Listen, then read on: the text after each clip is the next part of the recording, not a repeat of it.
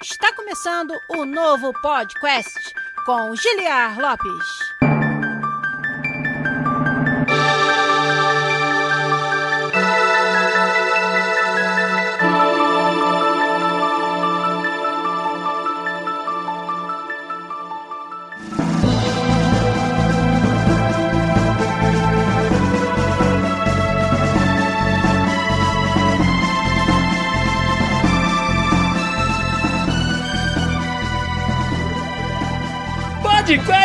Podcast na área,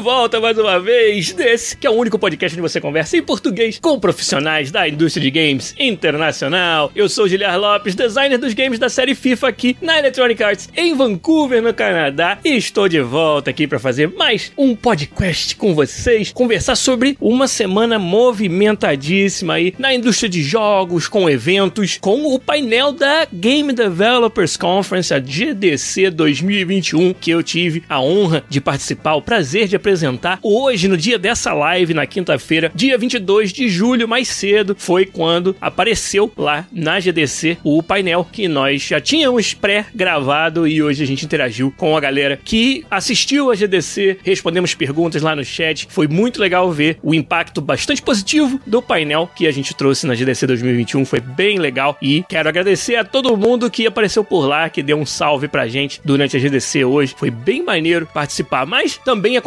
muitos anúncios de novos jogos, sobretudo da EA essa semana, com o evento EA Play Live, que também aconteceu hoje, dia 22 de julho, mais cedo, com alguns outros anúncios tendo já aparecido alguns dias atrás. Então a gente vai falar do hype que a gente tá para algum desses jogos, talvez para outros nem tanto. Vocês vão me ajudar a dizer aí o que, que vocês estão achando, o que, que vocês acharam dos anúncios e também conversar sobre tudo mais que vocês quiserem aqui no Podcast 388. Eu gosto sempre de dar um salve aí pra galera que já está na live me ajudando a fazer o episódio de hoje. O Marchiori Matt foi lá o primeiro de todos, o Lucas Ramos 57 também, o Thiago CWB chegou aí, a nossa querida Lucecil, moderadora do nosso Discord, jurada da Podcast Jam 2021, é claro, né? E nossa parceira de longa data tá aí também. O Ciro Facundo, o Menino Sombra, que falou que só entrou pra ouvir o podcast na área. Ele que tá lá na Nova Zelândia, o país que não viu a cor do coronavírus, olha que beleza. O Pita 666 também tá por aí. O Matheus Matry 95, numa semana onde teve anúncios sobre FIFA e EA e de outros jogos também aí do gênero. É claro que o Matheus iria aparecer. O Cabide também chegou aí com a gente. O Game no Pot deu boa noite dele. Já foi mandando uma assinatura com a sua conta Prime Game Tier 2, nível 2. Ele que já assina com a gente por um ano, 12 meses seguidos. O nosso querido Game no Pot nos ajudou aqui com a sua assinatura com a Prime Game. Muito, muito, muito obrigado. Todos vocês sabem que vocês ajudam demais o nosso canal fazendo isso, né? Assinando com a sua conta Prime Gaming aqui. O Leandro Exumed também chegou aí. O Fox K chegou também. O Max Porcento assinou pela primeira vez com o Prime Gaming. Muito, muito obrigado. Max Porcento chegou aí com a gente também. O Rafael Kennedy tá dizendo que não está por aí, mas está sim. Daqui a pouco ele fala que é a primeira vez aqui. O Ditão BR tá aí, rapaz. Tá dizendo que vai dar tricolor nessa Libertadores, mas vai dar o tricolor paulista. É, vamos ver, né? O Flusão, que é a camisa que eu tô usando hoje, ainda tem que jogar a segunda perna, né, da sua, do seu jogo eliminatório contra o Cerro Portenho. Infelizmente, o falecimento do filho do Arce, né? O Arce, jogador lendário aí do futebol brasileiro, né? O paraguaio que é hoje o técnico do Cerro Portenho. Teve essa fatalidade na vida dele, infelizmente. Toda a força aí pro Arce e no momento assim tão delicado, o jogo foi adiado. Segundo jogo do Fluminense com o Cerro Portenho, mas confiante com a vantagem do 2 a 0 que o Flusão vai passar nessa fase aí, né? E vai pegar o Barcelona de Guayaquil, vamos ver. Bom, mas não estamos aqui pra falar de futebol, apesar de que tem fifinha pra gente falar aí, quem sabe, mas aí pra frente, vamos ver o que, que a gente vai fazer com todas essas informações que foram lançadas, que foram jogadas aí na rede essa semana sobre vários jogos, entre eles, é claro, o FIFA, né? E vamos para alguns avisos rápidos e eu vou deixar uma pergunta para vocês que é de tudo que foi anunciado essa semana, o que mais chamou a atenção de todos vocês? Pode ser da EA Play, pode ser de outras fontes, o que vocês quiserem comentar aí que tá, né, borbulhando aí na superfície das suas redes, né, no meio dos games, eu quero saber quais são os assuntos mais quentes para cada um de vocês. Deixa aí seu comentário no chat, a gente vai pros avisos rapidinho e na volta eu leio as suas respostas.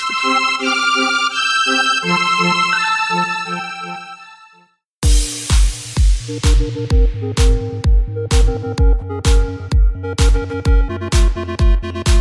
avisos de hoje, como vocês sabem, são os avisos de sempre. Nós aqui do nosso canal precisamos muito da ajuda da nossa comunidade, que é muito generosa e mantém todo esse trabalho aqui acontecendo toda semana. A edição fantástica do nosso editor, o Zabuzeto, melhor editor de podcast do Brasil, como eu sempre falo. E isso é possível porque vocês nos ajudam nas nossas campanhas de financiamento coletivo no Patreon e no PicPay. patreon.com/podcast para contribuir em dólares e picpay.me/podcast para contribuir em reais. E a galera que se torna patrono premium, 15 dólares no Patreon ou 50 reais no PicPay, participa todo mês de um hangout, onde por uma hora a gente fala sobre os assuntos que vocês quiserem. Tô devendo um hangout para os patronos, a gente vai marcar em muitíssimo breve. Essas que foram semanas também muito ocupadas aqui para mim, muito atarefadas, com coisas que a gente não pode falar, coisas internas, mas também com esses eventos externos, como o EA Play, como o painel da GDC e algumas outras coisas que a gente andou fazendo aí. Então, o tempo andou bastante curto, mas a gente vai marcar o hangout que tá faltando aí com os patronos premium do podcast muito breve breve. Quem não pode ajudar nas campanhas de financiamento coletivo vai ajudar como? Divulgando o nosso canal, fazendo ele chegar em ainda mais pessoas, todo mundo que vocês conhecem, todas as redes que vocês participam, onde vocês falam de games e que vocês sabem que tem uma galera que gostaria de acompanhar um conteúdo feito por desenvolvedores, tentando abrir um pouco do backstage dos desenvolvimento dos jogos para vocês. É aqui no podcast vocês vão encontrar, então a gente fica muito feliz se vocês recomendarem para todos os seus amigos. E é claro, aqui no Twitch, Twitch é uma plataforma fantástica para os criadores de conteúdo e o podcast é um deles que se beneficia disso. Então, vocês que puderem deixar sua assinatura com a sua conta Prime Gaming aqui pro nosso canal, a gente agradece demais. Todo mês, você que tem Prime tem direito de escolher um canal para dar a sua assinatura. E quando você escolhe o podcast, como fez aí o Game no Pote por 12 meses seguidos, a gente fica muito feliz. E ao mesmo tempo que tem o Game no Pote, o Bruno Pisol, uma galera que nos ajuda há muito e muito tempo, tem a galera que acaba de chegar também, como foi o caso aqui do Max Porcento, que deu a primeira assinatura. Então, todos vocês são muito importantes, muito bem-vindos bem-vindos e, claro, ajudam demais, demais a que a gente continue trazendo esse conteúdo para vocês toda semana, quase que religiosamente, conversando com vocês. E o último aviso é que nós somos parceiros da Mentorama, uma escola online de profissões muito desejadas. Lá no mentorama.com.br você encontra todos os cursos, inclusive o curso de game design, no qual eu participo, sou um dos mentores e gravei algumas aulas que vocês que fizerem o curso vão poder apreciar lá no mentorama.com.br. A gente também faz muito conteúdo gratuito gratuito pra galera que tá querendo se encontrar na indústria de games, não sabe se games é para você ou não, lá no mentorama.com.br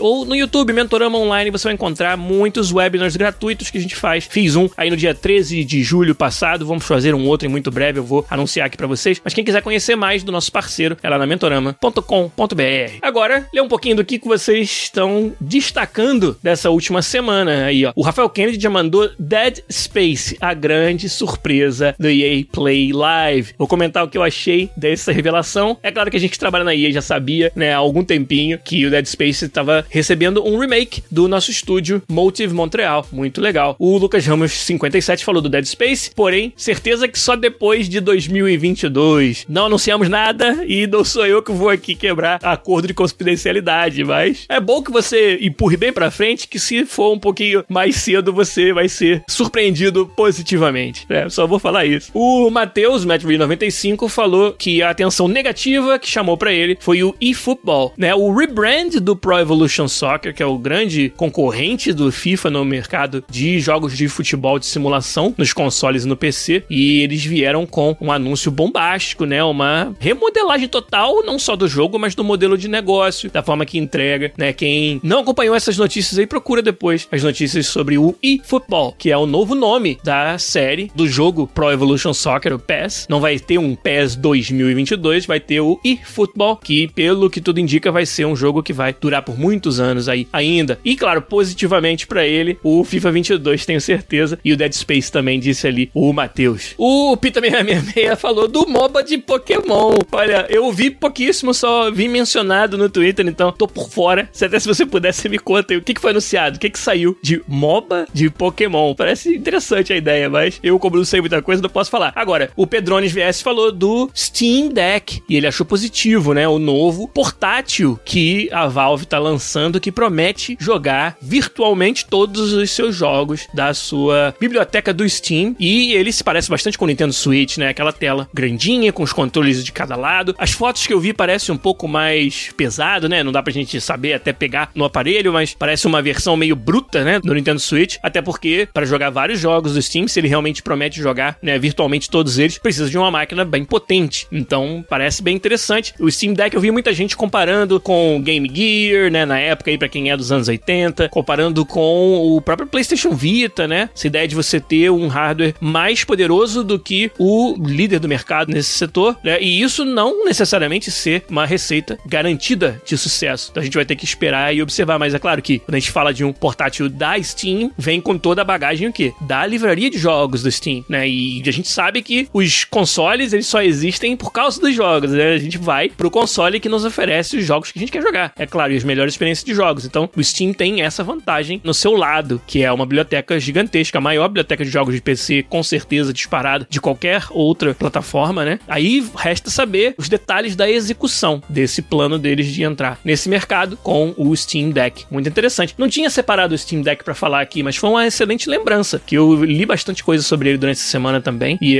acompanhei bastante essas novidades. O Lucas Ramos 57 falou do Battlefield 2042, também vamos falar sobre ele aqui. O Matheus falou do Battlefield Portal, que é uma nova feature completamente nova, né? Um novo modo de jogar o Battlefield. A gente vai falar disso também mais lá pro final. Eu também gostei bastante. O Pita 666 falou que tem um MOBA daquele mesmo estilo que tem para smartphones, só que com skin de Pokémon. Esse é o tal do MOBA do Pokémon. E Dani Meida chegou aí também, falou que é a primeira vez ouvindo online. Muito obrigado, bem-vindo. Muito legal ter vocês aqui na nossa live, cara. Sempre maneiro demais. O New World é a galera do MMO tá carente de conteúdo, como disse o Pita 666. Tanto ele quanto o Lucas Ramos 57 chamaram a atenção pros anúncios do New World. Então vamos lá, vamos começar a falar sobre tudo isso que aconteceu essa semana. Antes de falar de anúncios de jogos, eu vou fazer isso na segunda parte, mas eu queria falar um pouco para vocês sobre o painel da GDC 2021 que eu apresentei hoje com colegas da indústria de games. E eu vou dar um pouquinho da história de antes, né, que precede essa oportunidade que eu tive. Vocês podem ou não saber, não sei, dependendo do quanto vocês estiveram atentos aí no podcast nos últimos meses e até anos, mas vocês devem saber que de um tempo para cá eu venho realmente dedicando uma parte boa do meu tempo a essa causa da inclusão e representatividade dos latino-americanos e, claro, sobretudo dos brasileiros nos jogos e na nossa indústria, dentro da EA também, tentando apoiar para que mais brasileiros e latinos consigam realizar o seu sonho de trabalhar com games. É claro que se eu tô aqui fazendo podcast esse tempo todo, esse é um dos meus objetivos, sempre foi, né? O nosso Discord aí é prova disso, onde a gente reúne uma galera em número bem grande que tá interessada em desenvolver jogos, né, e conhecer os jogos e que são do Brasil, um Discord todo em português, que é o Discord do podcast. Aliás, se você não conhece, entra lá, discord.link barra podcast para você se juntar à nossa comunidade e ajudar para que venham muitos outros depois de mim, para que você olhar e falar, caramba, tem um senior game designer do FIFA dentro da EA que é brasileiro, para que isso não seja mais um motivo de espanto para ninguém. Seja uma coisa normal. Esse é o mundo ideal onde eu gostaria de viver, onde, cara,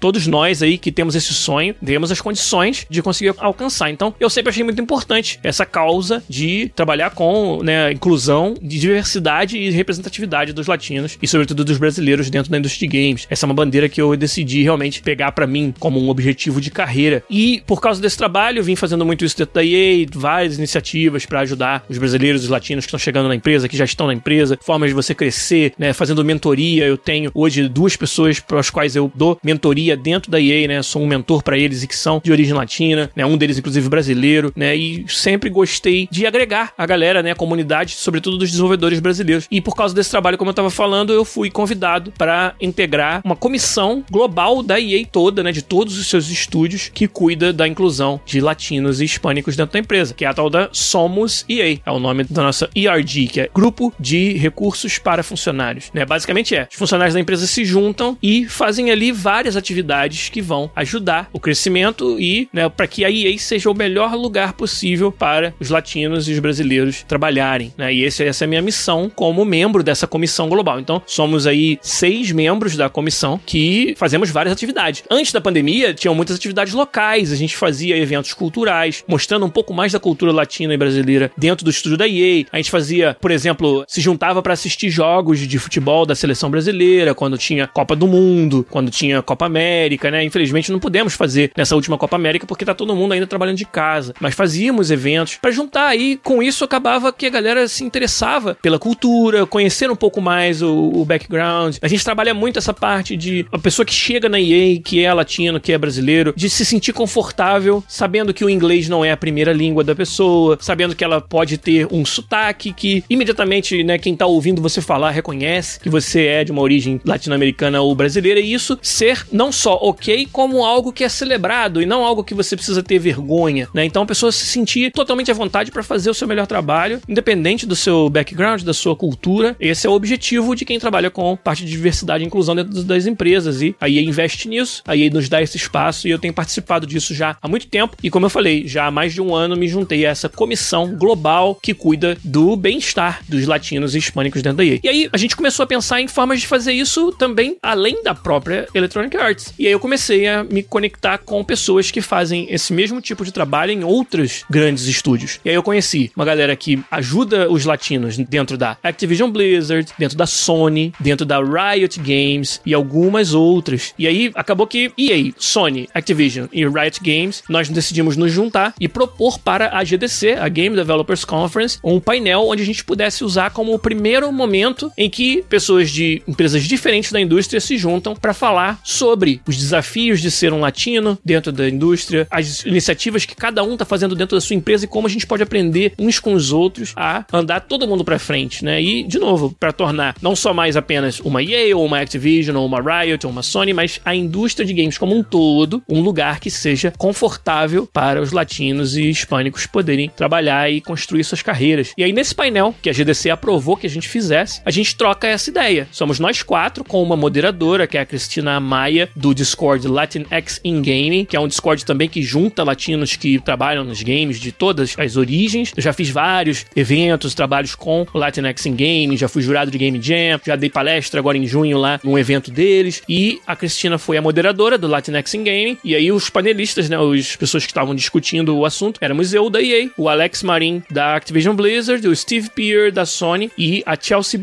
Da Riot Games. Todos eles trabalhando em grandes empresas dessa indústria. E foi muito legal trocar essa ideia com eles, contar né, algumas anedotas e algumas coisas bastante legais, positivas e muitos desafios também que os latinos ainda enfrentam na indústria de jogos, né? Essa parte da representatividade nos games, né? Falta ainda jogos com mais personagens de origem latina que não sejam simplesmente, né, um ajudante do protagonista. Acho que sejam personagens com a mesma profundidade de todos os outros e por acaso a origem do personagem é Brasil ou um país da América do Sul, não importa, mas que isso seja uma coisa mais lugar comum dentro da nossa indústria. Falta também, a gente acha pelo menos, né, mais opções de personalização, customização dos personagens, em que a gente consiga se espelhar, consiga ver as características físicas, né, das pessoas de origem latina e brasileira nos jogos, mais oportunidades disso, né? O Pita 666 falou, chega de Blanca ser o exemplo, é a referência que a gente tem. E é claro que tem muito progresso sendo feito nessa área, não só com relação a latinos, mas várias outras minorias, né, ou, ou backgrounds menos representados, né? É claro que a gente tem um progresso disso dentro dos games, mas a gente acha importante. A gente acha importante, por exemplo, é uma iniciativa como o Alex da Activision estava contando para nós, de fazer um evento do, do Dia de los Muertos, né? Aquele feriado bastante famoso e bastante icônico na sua caracterização, que sobretudo no México é celebrado, mas em alguns outros países latinos também. E eles fizeram um especial Dia de los Muertos no Call of Duty, né? Com eventos, com roupas típicas, né? Você podia customizar seu personagem e eles viram o impacto que isso teve na comunidade latina se sentir representada. E aí eu lembrei de coisas que a gente já fez no FIFA também, como uniforme do Chapolin Colorado, uniformes do Chaves e do Kiko que tiveram esse ano no FIFA 21 e como, sobretudo eu que tô conectado com as comunidades do Brasil, como isso teve um impacto muito, muito positivo de essa coisa de você sentir que o jogo reconhece a sua cultura, né? Pô, nos Estados Unidos, na Europa, pouquíssimas pessoas assistiram Chaves e Chapolin, mas o FIFA e a EA identificaram que não importa que nesses outros mercados essa IP nem seja conhecida, né? Mas nós estamos fazendo algo que é para reconhecer e celebrar a cultura dos nossos clientes, nossos jogadores latinos e muitos deles brasileiros, porque quer um lugar em que Chaves e Chapolin foi mais popular do que no Brasil, né? Todos nós aqui que temos um pouquinho mais de idade, a gente cresceu vendo Chaves e Chapolin. No, no painel da GDC, eu falo sobre isso e aí eu até fiz essa brincadeira que todas as minhas piadas são do Chaves e do Chapolin. Você vê o nível das piadas, mas tudo bem. Então, a gente trocou muita ideia sobre isso, falamos também sobre muitas questões que ainda estão mal resolvidas. Por exemplo, tinham brasileiros no chat durante a apresentação do painel hoje que estavam também falando sobre o que eles sentem com relação a esse problema, que é quando a gente fala latinos, às vezes os brasileiros se sentem excluídos por causa da língua, né? Todos os outros países latinos falam espanhol e no Brasil se fala o português. Então, alguns brasileiros sentiam que toda vez que tinha alguma iniciativa para os latinos, ela era em espanhol. E eu me lembrei, inclusive, de quando a gente escolheu o nome da Somos EA, a gente quis pegar uma palavra que, de propósito, fizesse sentido tanto em espanhol quanto em português. E aí acabamos chegando no Somos, que significa que a gente pertence, né? Que a gente está confortável na EA. Nós somos EA, né? E isso funciona tanto no português quanto no espanhol. Então era importante pra gente fazer isso, justamente por isso. Eu acho que ainda tem um pouco dessa exclusão pelo idioma entre até as próprias comunidades latinas, né? E é algo que a gente quer quebrar essa barreira, né? Somos tão próximos, fora o fato da língua ser diferente, né? Entre o Brasil e os outros países. Outros problemas que a gente citou, que a gente chama de colorismo, né? Que é essa dificuldade de você navegar as questões de etnia e de raça e de cor quando a sua origem é latina. E algumas pessoas deram esse testemunho pra gente de que se sentem assim, ah, eu nem sou negro o suficiente para ser reconhecido nas comunidades que a gente chama de afro-americanas, né, afro-brasileiras, e nem sou branco o suficiente para estar tá nessa outra. Então, geralmente quem é latino, porque nós temos toda essa mistura, a gente fica ali no meio do caminho e, sabe, não se sente representado por nenhuma desses grupos, né? E existe até no meio, e acho que a gente seria ingênuo a gente falar que isso não existe no Brasil, existe um racismo que é bem peculiar como ele acontece na América Latina, que acontece de forma diferente do que acontece na América do Norte, por exemplo, devido a toda a diferença do nosso histórico e a diferença da nossa composição étnica, né? Nós somos muito mais misturados e aí às vezes são sutilezas que levam a um racismo que é totalmente particular da América do Sul, dificilmente em outros países onde você tem o racismo ele funciona dessa mesma maneira, da forma que leva pessoas a questionar se elas querem ou não se apresentar como essa ou aquela etnia ou raça ou cor de pele, né, no Brasil, na América Latina. Vamos dizer, esse universo nebuloso com relação à raça, que é algo que é difícil de falar sobre. Você vê que eu tô tendo dificuldade até de explicar, mas que a gente sente, né? A gente sente que existe aí uma, uma indefinição ou algo mal resolvido com relação a questões raciais e, sobretudo, de quem vem da América Latina, do Brasil. Então a gente identifica isso e o que a gente puder fazer para a todo momento estar tá lembrando aos nossos funcionários, aos nossos jogadores, dando para os jogadores um ambiente onde não tem oportunidade para ter abuso racial nos nossos jogos e para os nossos funcionários sempre demonstrando que não existe nenhum tipo de pré-conceito, nenhum tipo de limitador devido à etnia ou raça. Isso tudo eu acho super importante, né? Que a gente esteja atento e acho que os latinos em particular têm uma versão mais até complexa desse estigma que a gente chama de colorismo do que outros países, né? Como a América do Norte, que é claro também tem um histórico aí de luta contra o racismo bem longo, bem grande. Então a gente falou muito sobre essas coisas, sobre problemas que são comuns aos latinos, que a gente enxerga nas nossas empresas, algumas soluções que cada um de nós conseguiu encontrar. Eu achei que, a primeiro momento, você pode pensar: caramba, mas pô, Game Developers Conference é, não tá falando sobre algum assunto de desenvolvimento do game, não tá falando sobre alguma novidade do FIFA ou nada assim. E, cara, eu não me sinto menos. Se que eu tenho menos valor porque meu painel foi sobre um assunto relacionado à inclusão e não ao craft, né? Ao trabalho do desenvolvimento do jogo em si. Que eu acho que é tão importante quanto, talvez mais importante,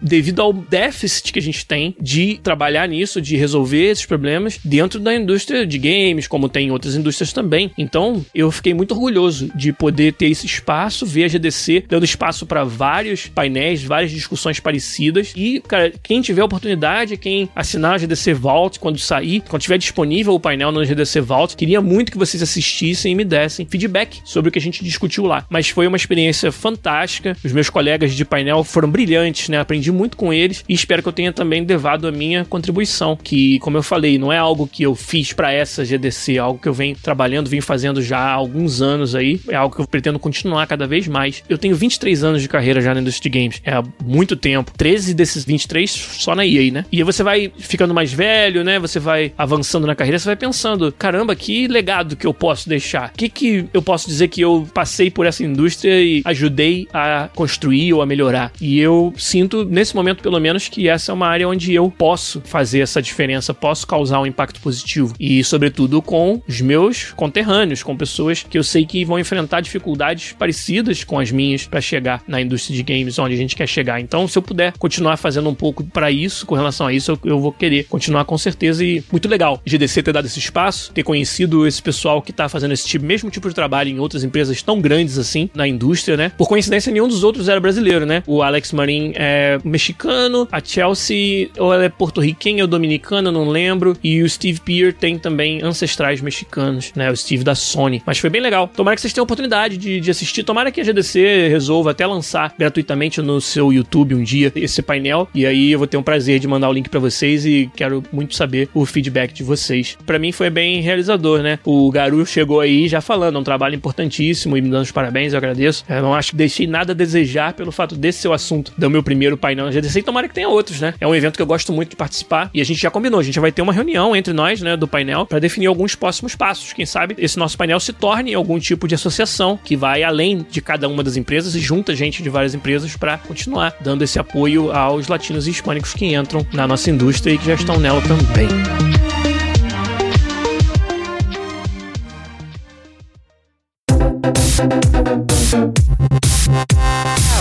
Agora, vamos falar dos outros anúncios dessa semana. Muitos, muitos deles vocês já citaram aí. A gente teve anúncio do nome. Olha aí, teve um jogo de futebol essa semana que anunciou o seu nome. Fantástico. E esse jogo, né? Esse nome é FIFA 22. Olha aí, que surpresa. O jogo desse ano da nossa série, a série onde eu trabalho, vai se chamar, agora eu posso falar, FIFA 22. 2-2. Olha aí que legal. O atleta da capa já foi anunciado, vai ser de novo Kylian Mbappé o craque aí do PSG e da seleção francesa, que não mandou muito bem na Eurocopa, né? O Pita 666 tá reclamando que até hoje não saiu o Battle Royale do FIFA. A gente não anunciou tudo que tem no FIFA 22, não. Então, a esperança aí pode ser a última que morre para você. Pita 666. Mas a gente sim mostrou um pouco do gameplay, fizemos um vídeo onde a gente falou muito sobre novas tecnologias que só são possíveis na nova geração. O Garu perguntou se vai ter modo juiz e tal. A tecnologia tecnologia não chegou tão longe ainda, cara.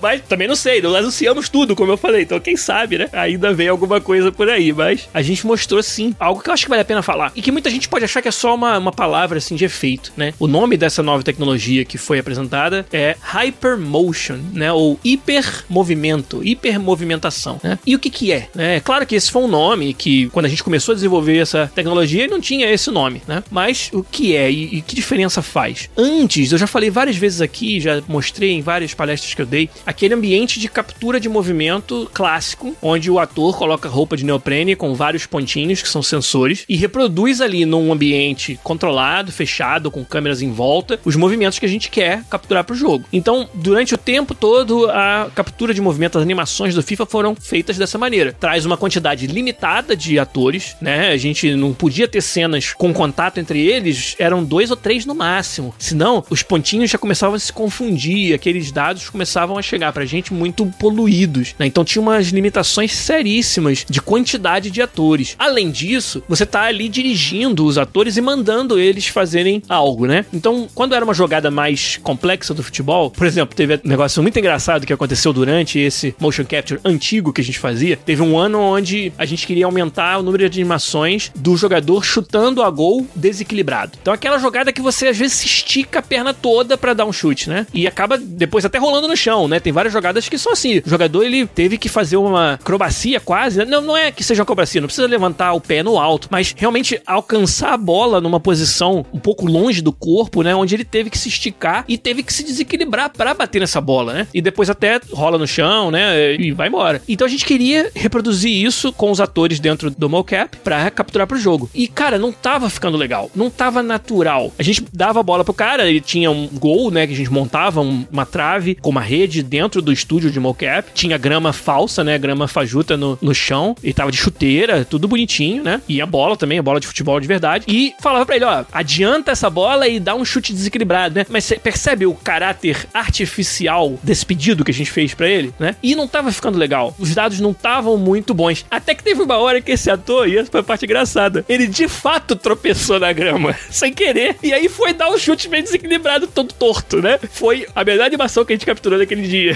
Foi aqui ele de fato se desequilibrou sem ter tentado se desequilibrar. E ele mesmo admitiu depois que ele quase caiu de verdade. Não porque ele tava tentando se desequilibrar. Então, para vocês verem a dificuldade que é você capturar movimentos naturais de um esporte, de uma simulação, com alguém que tem que ser uma mistura de atleta com ator. Que tem que interpretar o que está pedindo e tem que ser ator nessa hora. Tem que entender o movimento que você quer e tem que ser atleta para conseguir fazer a performance de uma forma que pareça convincente para os atletas reais. Então, muito difícil esse trabalho. Quando tinha muita interação entre os dois ou três atores, né? Ah, o adversário tá com a bola e você tá meio que por trás tentando, puxa o ombro daqui, estica a perna dali, tentando tomar essa bola. Aí falava para eles, ó, sua missão, você que tá com a bola, é não deixar ele pegar a bola. E a sua é tentar tomar a bola. E vocês estão nessa posição, estão perto da bandeirinha de escanteio, vamos dizer, né? Cara, é tudo muito artificial. A gente dependia muito de que os atores conseguissem fazer uma interpretação do que a gente estava pedindo e entregar uma performance convincente. Então, a qualidade que saía disso, e não só a qualidade, mas a quantidade de takes bons, de takes aproveitáveis, era muito pequena. E isso sempre foi um dos grandes limitadores da gente trazer mais qualidade de animação e de comportamento, que não é só a animação. Ah, tem mais uma animação de chute. Não, comportamento. A situação de jogo pede que a gente tenha uma boa animação de chute desequilibrado. E quando não tem, não sai o chute, ou sai um chute errado. Você pode tanto primar pelo realismo, então se não tem uma animação, você não alcança a bola, mesmo que fosse possível para um ser humano alcançar, o personagem não alcança porque ele não tem uma animação que leva ele até lá. Ou você esquece o realismo, vai totalmente para responsividade, mas aí você vai ter uma animação de chute onde o pé não pega na bola e ele ainda assim é um chute. Então, nenhum dos dois mundos é o mundo ideal. Ambos os dois mundos têm problemas seríssimos para quem quer ser uma simulação de um esporte complexo como é o futebol. Então, é isso que Hypermotion traz de ruptura dos paradigmas pra gente. O que, é o Hypermotion? Agora a gente não precisa mais capturar movimento dentro de um estúdio. Hypermotion é uma roupa que cobre todas as partes relevantes aí do corpo que precisam ser capturadas e que não precisam daquele setup todo de câmeras muito próximas, ou aquele ambiente controlado interno. Não, nada disso. A captura ela consegue ser feita no mundo real, fora dos estúdios, num campo de futebol, por exemplo, com todos os 22 jogadores sendo capturados ao mesmo tempo, cada um com a sua roupa, né? O Victor Borges até perguntou: será que estamos longe de conseguir capturar sem a roupa? Talvez não. Tem que ver que a gente precisa de muita precisão, né, Victor Borges? Então, a roupa tem sensores que nos dão essa precisão. Se você não tiver a roupa e você for capturar talvez de imagens, né, fazer um processamento de vídeo, processamento de imagem, a precisão acho que vai ser muito prejudicada. Mas, como você já deve estar tá projetando, né, isso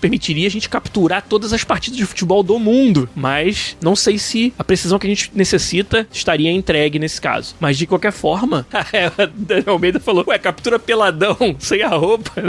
pois é. Eu nem tava pensando por esse lado, mas talvez seja isso que o Vitor Borges esteja querendo ver no FIFA dele. Tudo bem, tem problema nenhum. Vai ser difícil de ser E for Everyone, né? O jogo para todo mundo, mas tudo bem. Mas o, o Hypermotion, o que ele nos dá, como eu estava dizendo, é essa naturalidade. Agora, eu não tô mais dizendo para meus atores fazerem essa ou aquela performance específica. Tô falando, joguem futebol. E nesse jogo, vai ter o momento do jogador protegendo a bola e o outro tentando tomar. Vai ter o momento do chute desequilibrado. Vai ter várias situações que a gente vai capturar pela primeira vez de maneira 100% autêntica, 100% natural. Essa é a grande diferença. E a diferença que faz também no comportamento dos jogadores, porque você está capturando todo mundo todo o tempo, você pode pegar as pequenas nuances de jogadores que às vezes estão um pouco mais longe da bola, movimentos que eles fazem para orientar os outros companheiros, movimentos que eles fazem para se preparar. A antecipação ao que vai acontecer é algo que dá um salto de qualidade quando você tem essas informações, esses dados fantásticos que a gente consegue trazer através da tecnologia Hypermotion. E tudo isso alinhado a algo que o Matheus acabou de mencionar ali, que é o aprendizado de máquina. Não só a gente tem uma base de dados de animação muito maior, mas a gente tem um algoritmo proprietário nosso. Nós escrevemos, nossas cabeças mais geniais da computação e do aprendizado de máquina desenvolveram uma tecnologia exclusiva nossa que, através dessas capturas de dados super autênticos e naturais, consegue gerar animações completamente novas, sintetizar animações a partir de animações existentes. Então, se você tem uma animação onde o cara matou a bola na coxa e a bola estava vindo reta de frente para ele, zero grau, vamos dizer, com relação ao jogador, você tem essa animação. E tem uma outra onde ele tá meio de lado. A bola tá vindo, vamos dizer, 90 graus. Totalmente de lado. Se tiver uma situação dentro do game que a bola esteja entre esses dois casos, por exemplo, 45 graus, né? Ela tá vindo nem de frente nem de lado, mas no meio do caminho. Antes, sem a possibilidade do aprendizado de máquina gerar uma animação pra gente, a gente não ia ter uma animação para esse caso. A gente ia ter que capturar com um ator cada um dos diferentes ângulos. Ah, mata a bola 0 grau, 10 graus, 20 graus, 30 graus, sabe? Isso para ter uma cobertura que ainda assim é uma cobertura falha, que ainda assim tem buracos. E se a bola no jogo, no game, ela pode vir de qualquer ângulo, qualquer momento, qualquer altura, a gente achava a animação mais próxima ou as duas mais próximas e fazia, a gente chama de mistura, o blending. Não é exatamente você gerar uma animação nova, mas sim combinar os frames de uma com os da outra. E aí gerava momentos onde não parecia natural, porque nem todas as duas animações são combináveis. Se eu tava com meu braço em cima e na outra eu tô com o braço embaixo, vai dar uma animação que meu braço pode estar numa posição totalmente não natural, que é no meio, porque são movimentos complexos feitos por seres humanos. A gente não tem como mandar o ator fazer exatamente o mesmo movimento, exceto que a bola tá vindo numa outra direção para que eles possam ser misturados facilmente, né? Não tem como se fazer isso. Agora não. O que o aprendizado de máquina faz para nós é não só misturar as, as animações, mas sintetizar novas animações, aprender como os atletas se comportaram, como eles giraram o torso e as pernas, e aí gerar uma animação completamente nova, onde se gira o torso e as pernas e se faz todo esse movimento inspirado, mas não mais misturado de animações reais, inspirado em animações reais, aprendendo com animações reais para gerar animações sintéticas que parecem naturais. Esse é o pulo do gato. E eu acredito piamente de ter jogado esse jogo o ano inteiro já que isso vai fazer uma diferença absurda na jogabilidade. Porque não é só o visual. As pessoas às vezes acham, ah, grande coisa, tem mais animações, tem animações mais naturais. Não vai mudar nada no meu jogo? Vai sim, porque a cobertura de animações que você tem agora é muito mais completa. E isso vai fazer uma diferença muito grande. Situações de jogo que antes não eram cobertas e o jogador não sabia se comportar, não sabia matar direito a bola, não sabia como reagir. Agora, Hypermotion vai ajudar para que os jogadores sejam muito mais capazes de reagir a tudo que acontece no jogo. E isso vai fazer uma diferença gigantesca no game. E, cara, muito legal ver a transparência até que a EA apresentou essas informações para o público com um vídeo bem longo aí essa semana, onde explicaram algumas minúcias dessa tecnologia. Mas eu achei que era legal também trazer para vocês como uma forma de ilustrar um pouco mais o que, que isso traz de novidade. Pode parecer algo pequeno, algo muito no fundo, né? Que quando você chegar na superfície não vai perceber, mas com certeza vocês vão perceber, com certeza o FIFA, para quem curte a fundo, vai cada vez mais se parecer com um jogo de futebol real no comportamento dos jogadores, não só no visual, não só no rendering, mas no comportamento. E isso, cara, é muito empolgante de ver. Para quem gosta do FIFA, para quem é fã do futebol, para mim é algo assim que é muito legal e, e, de novo, a gente não divulga, mas é algo que a gente já estava trabalhando faz um tempo e que a gente sabia que ia precisar do poder dos consoles da nova geração para poder entregar. Então, esse foi talvez o grande anúncio do FIFA 22 e tem muitos outros. O Matheus falou aí da parte toda pré-partida, né, que a gente não publicou quase nada, não divulgou quase nada, os modos de jogo, várias outras novidades que até o lançamento do FIFA 22 com certeza a gente vai poder anunciar e eu vou poder comentar aqui se vocês quiserem. Mas eu queria realmente gastar esse tempo falando de Hypermotion até para desmistificar essa ideia de que ah, é só uma palavra de, de efeito, mas não, cara, a gente desenvolve aqui o time fantástico e desenvolve muita tecnologia de ponta, assim, muito interessante, resolvendo problemas que nenhum outro game resolveu no mundo. E a gente consegue fazer isso aqui dentro do FIFA com o apoio fantástico que a EA nos dá. E isso é muito legal. para mim é, cara, super empolgante tá na, na vanguarda dessa tecnologia, na crista da onda mesmo, dos jogos de simulação e dessas animações. Isso aí é bem maneiro. Ah, o Vitor Borges falou, ó, Powered by pelada de sexta na EA. Vou te falar, Vitor Borges, só não aconteceu da gente fazer captura dos funcionários jogando na EA porque estamos na pandemia. É o único motivo. Porque assim que a gente voltar, com certeza isso aí vai acontecer. Eu só não sei se eu vou caber dentro da roupinha. e eu acho que eles não querem os meus movimentos do jogo, não. Mas se chamarem, eu vou, com certeza. O que mais que teve de anúncio nessa semana? A gente hoje, como eu falei, no dia dessa live, teve EA Play Live, um evento de streaming de muita informação sobre jogos da EA. O FIFA até foi falado dias atrás e hoje não teve nem nada no, no EA Play Live. Hoje foi dia de falar de Battlefield 2042, falar de Lost in Random e também do anúncio bombástico no final do EA Play Live, que é o novo Dead Space. Uma franquia, cara, que eu acho fantástica, que eu tomei muito susto, deu muito na minha vida aí. E eu fiquei muito feliz em, em poder poder finalmente falar para todo mundo que sim, estamos refazendo Dead Space. Né? O nosso estúdio Motive está trabalhando no remake do primeiro Dead Space para nova geração de consoles e para o PC, que, cara, tá matador. Tá muito, muito impressionante. Teve só um teaser, um trailer curtinho, com algumas imagens icônicas, né? Os necromorphs do Dead Space e também o Isaac Clarke, que é o personagem principal, que, curiosidade, esse nome veio de uma homenagem a dois autores de ficção científica muito conhecidos, muito famosos, o Isaac Asimov e o Arthur C. Clarke. Aí eles inventaram o nome de Isaac Clarke para o protagonista, que é um engenheiro, não é um, um soldado dentro do Dead Space. Isso é muito legal também. Você jogar com um perfil que não é exatamente um perfil militar, mas alguém que usa ferramentas e um raciocínio lógico para sair daquela situação impossível. Lembra um pouco quem? O Gordon Freeman do Half-Life, que também é, é um cientista. E eu gosto muito desse twist, né? Dessa diferente abordagem pra narrativa de, de jogos de perrengue, como é o caso Dead Space, vou combinar, é um jogo de passar perrengue, né?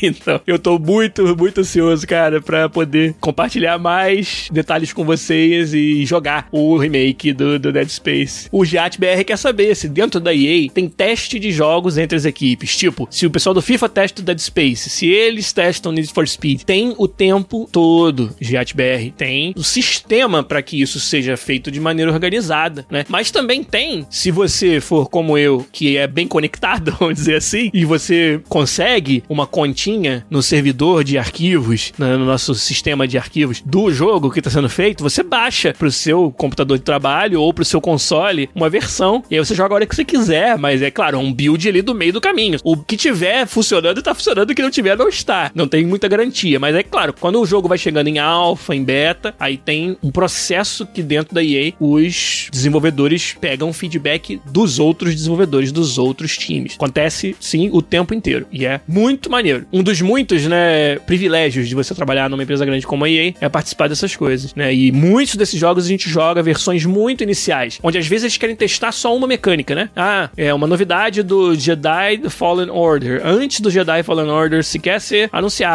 Mas tinha uma parte da mecânica ali que eles queriam testar, que a gente não pode, obviamente, falar. Pode porque o jogo saiu, mas acho que, como não foi dado permissão para falar que parte do jogo estava sendo testada, né? Que estava sendo. Até assim, estavam em dúvida se ia, se ia lançar ou não. E aí eu participei, por exemplo, de um teste desse e vários outros, cara. O Star Wars Squadrons, né? Esse jogo de navinha que saiu recentemente, como a gente testou muito, precisavam muito de feedback e não podia. Era arriscado você abrir para muita gente da comunidade, porque um, um leak, um vazamento, e era um jogo que eles realmente queriam manter as sete chaves, assim, o segredo muito forte, né? Jogos da Bioware, né? Que a gente não pode falar sobre, mas precisa de muito input. A Bioware tá num momento onde é um estúdio que precisa de um grande retorno às suas origens. Então eles estão muito preocupados de acertar em cheio. E aí eles usam muito esse, esse material humano que tem dentro da empresa. E aí é uma empresa de quase 10 mil pessoas. Só em Vancouver, 2 mil e brau, entendeu? É burrice não usar isso. Então a gente faz bastante desses testes. Aí ele perguntou também, o Giat, ó, algumas das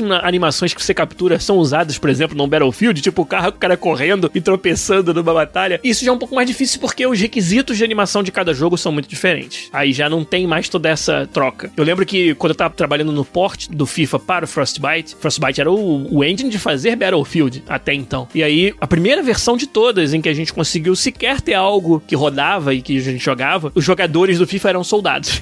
porque era o único tipo de personagem que tinha. E aí, o primeiro, essa primeira demo, assim, que nem funcionava direito, não, não dava nem para jogar ainda, mas só para testar realmente o, os sistemas do engine, eram soldados, não eram jogadores de futebol. Mas é só uma anedota, isso aí não, não tinha nada ali que ia ser aproveitado no FIFA, obviamente. Então isso é difícil porque os requisitos são muito diferentes entre os jogos. Mas aí, que mais que foi mostrado? Eu gostei bastante do Grid Legends. Grid é uma série da Codemasters. A Codemasters foi comprada pela EA recentemente. Tá muito legal poder trocar ideia com a galera da Codemasters. Uma curiosidade, eu agora estou reunido com um ex-colega de Hoplon, né? Que trabalhou comigo em Florianópolis, que é o Rafael Cobra. Ele era programador lá na Hoplon no Taekwondo. E aí foi para outros empregos, saiu do Brasil, foi pra Codemasters, trabalhador da Codemasters. E eu vim pra EA, obviamente. E agora a EA comprou a Codemasters e ele é meu colega de novo, depois de muitos anos. Então, um abraço pro Rafael Cobra aí, que por um caminho enviesado acabou vindo trabalhar junto comigo de novo. Então a Codemasters mostrou o Grid Legends, né? O novo jogo da série Grid com o modo história. Tá bem maneiro. Eu gostei bastante dessa intriga de pilotos, né? Parece que vai misturar vários tipos de carros diferentes nos mesmos eventos. E eu gostei bastante do que eu vi do Grid Legends. É, Lost in Random, um jogo independente sendo publicado pelo label EA Originals, muito interessante, um jogo sobre dados e aleatoriedade, um mundo onde tudo é regido pelos dados, né? As crianças nesse mundo de fantasia, elas quando vão atingindo a idade adulta, jogam um dado e o resultado desse dado determina o destino da criança. E aí tem uma história toda lá, onde tem duas irmãs, uma delas atinge a maioridade, joga o dado e é sequestrada por causa do resultado dessa jogada por uma rainha. E você joga com a outra irmã, que vai ter que resgatar a sua irmãzinha e descobrir por que que esse resultado no dado determinou um destino onde ela foi sequestrada. Parece muito interessante, tem altas pitadas de Alice no País das Maravilhas, mas as versões mais surreais dessa obra, que é uma obra surreal do Lewis Carroll, mas, por exemplo, quem jogou os Alice in Wonderland do American McGee's Alice. O American McGee é um game designer já bastante conhecido, né, americano, e ele fez a sua versão da história da Alice em formato de game. E eu gostei bastante desses jogos da Alice lá, lá atrás, né, duas gerações atrás. E o Lost in Random me lembra bastante as, as bizarrices, o take surreal dos jogos da, American McGee's Alice. Eu gostei bastante também do Lost in Random, né? E um outro anúncio muito, muito, muito interessante. O Vitor Borges aí tá triste porque não teve Dragon Age no EA Play Live. Realmente, como eu falei, cara, a BioWare eu acho que ela sabe, né? Que ela tá devendo e precisa voltar às suas origens, precisa acertar em cheio, seja lá o que for que ela fizer em seguida. Então, estão sendo bem cuidadosos, estão sendo bem criteriosos, eu diria. E isso é tudo que eu espero da BioWare, né? Nesse momento da sua história. Então, não fiquem tristes por não ter visto mais, mas é por um bom motivo e é porque a BioWare tá querendo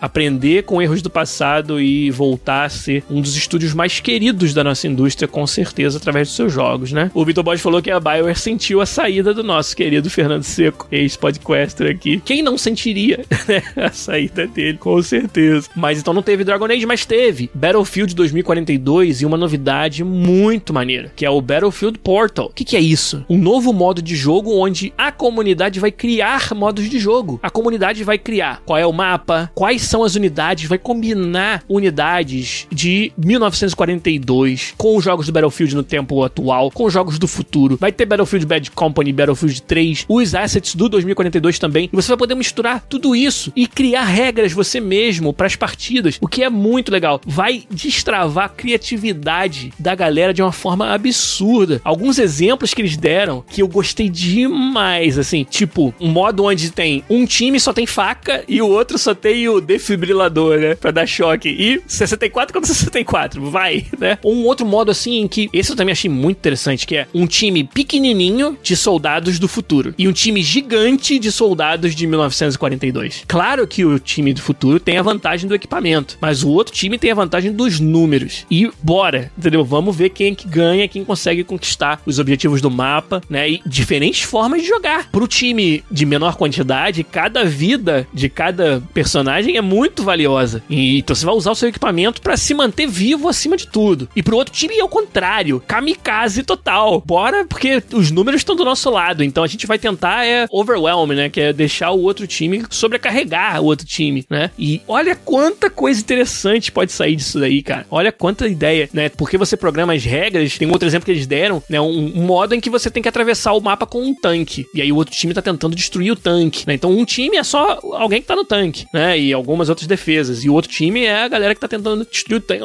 Cara, tem muito potencial. Eu acho que, como game designer, esses são sistemas que a gente fica muito empolgado quando eles existem, quando eles são lançados. Porque, meu irmão, você vai saber crowdsource a criatividade, né? Você vai deixar que a galera tenha a criatividade, a galera invente os modos de jogo e com certeza essa comunidade vai inventar alguns modos, algumas partidas que você como designer nunca ia ter ideia, sabe? Nunca ia ter pensado, porque essa é a natureza de quando você democratiza a parada, deixa para todo mundo contribuir. E eu tô muito curioso, sabe, passado aí alguns meses para ver assim os top modos de jogo mais jogados, mais apreciados do Battlefield Portal, que com certeza vão ter umas ideias assim muito criativas. E eles conseguirem entregar isso é uma parada fantástica que a DICE tá fazendo, com o apoio da equipe da DICE de Los Angeles, né? A antiga DICE LA, que agora virou Ripple Effect Studios, né? Um novo nome de estúdio, mas pra uma galera que já trabalhava, né? Já era da EA, era a DICE de Los Angeles, eles que fizeram o Battlefield Portal e vai lançar junto do jogo Battlefield 2042. E eu achei, assim, uma ideia fantástica e tô torcendo muito para que a execução também seja, para que a gente se divirta com esses modos de jogo loucos aí que vocês com certeza vão inventar, galera, a comunidade vai inventar. Então é isso, acho que pelas novidades, né? Falamos de GDC, falamos de EA Play Live, de FIFA 22 também. Não falamos de outros jogos de futebol porque eu acho que não, não é legal, não cabe a gente falar de concorrentes, né? Mas quem quiser se informar das notícias aí do eFootball, que é o novo Pro Evolution, é só procurar na net que vocês vão encontrar muita conversa sobre isso, muitas opiniões, reações da galera sobre. E semana que vem a gente vai voltar com mais assunto aqui com certeza, mas acho que por hoje a gente fica por aqui no podcast nessa expectativa para novo Dead Space, para expectativa para FIFA 22 com Hypermotion, Battlefield Portal, Lost in Random, Grid Legends, muita coisa boa vindo por aí. Tomara que vocês tenham gostado de passar essa uma horinha aí conversando comigo aqui. Eu certamente gostei muito de conversar com vocês. O Matheus está torcendo aí, desejando uma semifinal da Libertadores, Flamengo e Fluminense. Cuidado com o que você deseja, não é isso que fala, é o ditado. Porque o Flusão vem com tudo, meu querido. Esse é o ano, eu acredito. Hashtag eu acredito. Um abraço para vocês. Muito obrigado mais uma vez pela ajuda aqui no, no stream, na live. A presença de vocês sempre é fantástica. Mas por hoje ficamos por aqui. Um abraço e até semana que vem com mais um podcast. Valeu, gente. Tchau.